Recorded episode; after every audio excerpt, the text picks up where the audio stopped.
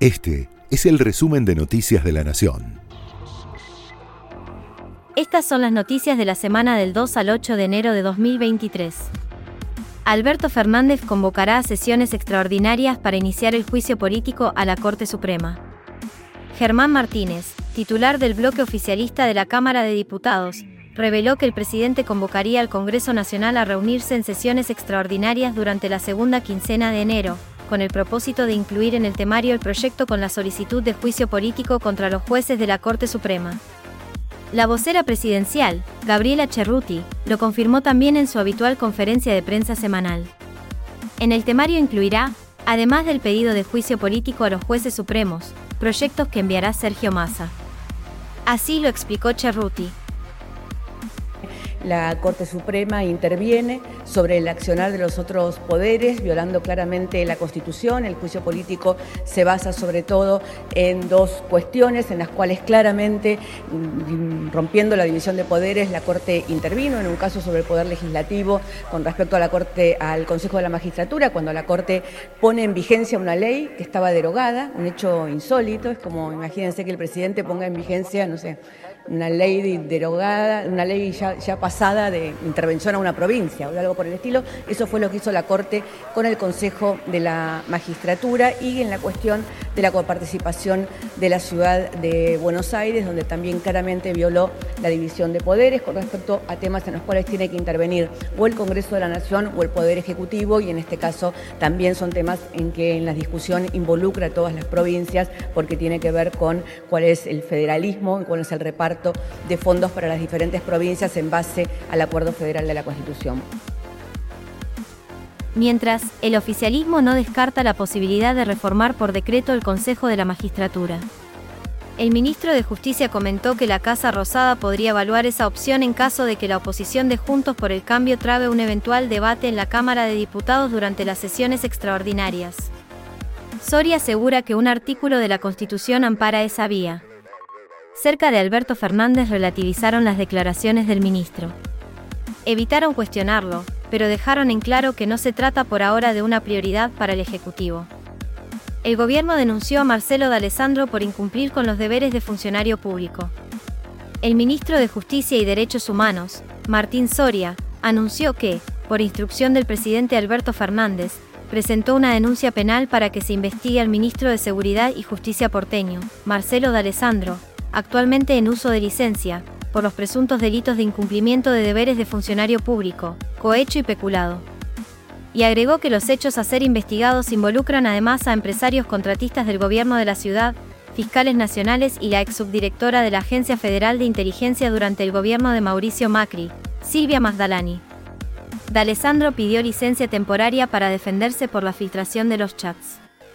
Si bien insistió en que fue víctima de una operación de espionaje clandestina, argumentó que necesita correrse de su puesto para preparar su defensa en la justicia. Esto decía Horacio Rodríguez Larreta.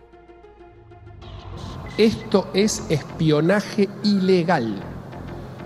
Hubo un hackeo del teléfono de Marcelo de Alessandro, le robaron la línea telefónica, le sacaron todos los copias de todos los chats del Telegram y a partir de eso armaron un montaje manipulando, editando información, pero en definitiva y lo más grave, violando completamente el derecho a la intimidad. Imagínese cada uno de ustedes si le entran al teléfono, es gravísimo, es inaceptable, viola todos los principios que hacen de la Argentina una república democrática. Esto es producto de cómo, típico de cómo se manejan las mafias. Y yo ratifico, lo dije ayer, yo confío en Marcelo de Alessandro, valoro el trabajo que viene haciendo, apoyo todo el trabajo que está haciendo a frente del Ministerio él y todo el equipo del Ministerio de Seguridad. Las consultoras estiman que la inflación en diciembre también rondó el 5%. El próximo jueves el INDEC dará a conocer el índice de inflación mensual de diciembre y la inflación anual de 2022. Los análisis previos de las principales consultoras económicas ya anticipan que el índice del último mes del año pasado estará también alrededor de 5% y la inflación anual cerrará en torno al 95%. Los analistas coinciden que no habrá una baja sustancial en 2023. En busca de sostener la desaceleración de la inflación, el gobierno refuerza los acuerdos de precios hasta marzo. La Secretaría de Comercio trabaja en formalizar los convenios cerrados en el último tramo del 2022 para contener la alta inflación durante el verano.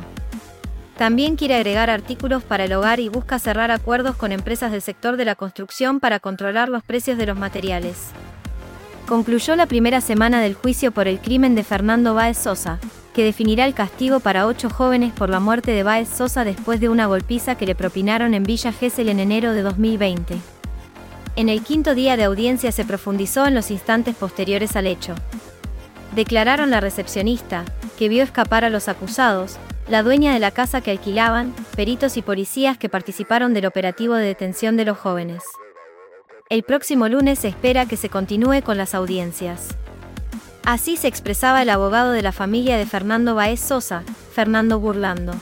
Es brutal, es brutal la, descripción, es brutal. Yo, yo, creo que el móvil tiene que ver con esto, con el ganar, ¿eh? no tengo duda. ¿eh? El ganar, el, llevarse el, trofeo, que también lo repitió ayer este, eh, Tatiana.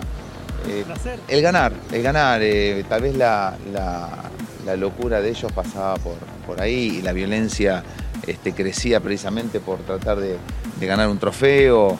Este, que en este caso, sin duda, sin duda, sin duda, el trofeo era la vida, la vida de Fernando.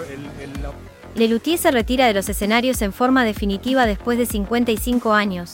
El grupo terminará las funciones programadas en el ópera y luego hará una gira por el país, América Latina y Europa, para cerrar un camino que lleva más de medio siglo.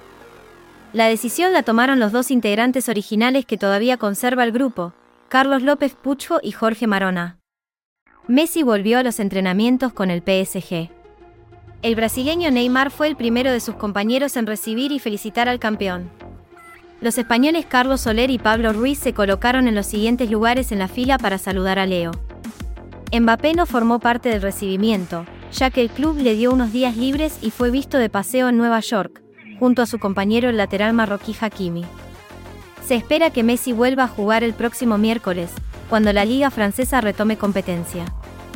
Además, esta semana se anunció que el conjunto parisino jugará un trofeo amistoso contra un equipo conducido por Marcelo Gallardo e integrado por las figuras de los principales equipos de Arabia Saudita, Al Hilal y Al Nasser, entre los que se destaca el recientemente llegado Cristiano Ronaldo. Esto decía Marcelo Gallardo. Hola, Nasser, soy Marcelo Gallardo y les quiero decir que el 19 de enero voy a dirigir al Real Season, que será conformado con jugadores del Al Hilal y Al Nasser versus el Paris Saint Germain. Nos vemos pronto ahí. Abrazo. Se confirmaron las primeras fechas de la Liga Profesional de Fútbol. Comenzará el viernes 27 de enero con tres partidos. River debutará el sábado 28 contra Central Córdoba de visitante, mientras que Boca jugará el 29 en la Bombonera contra Atlético Tucumán. La primera fecha termina el lunes 30 con el encuentro entre Godoy Cruz y Banfield. Pero este sábado el equipo conducido por Hugo Ibarra volverá a la acción, en un partido amistoso frente a Independiente a las 9 y 30 en San Juan. En el elenco de Avellaneda se dará el debut de Leandro Estiletano como entrenador. Estas fueron las noticias de la semana. Este fue el resumen de Noticias de la Nación.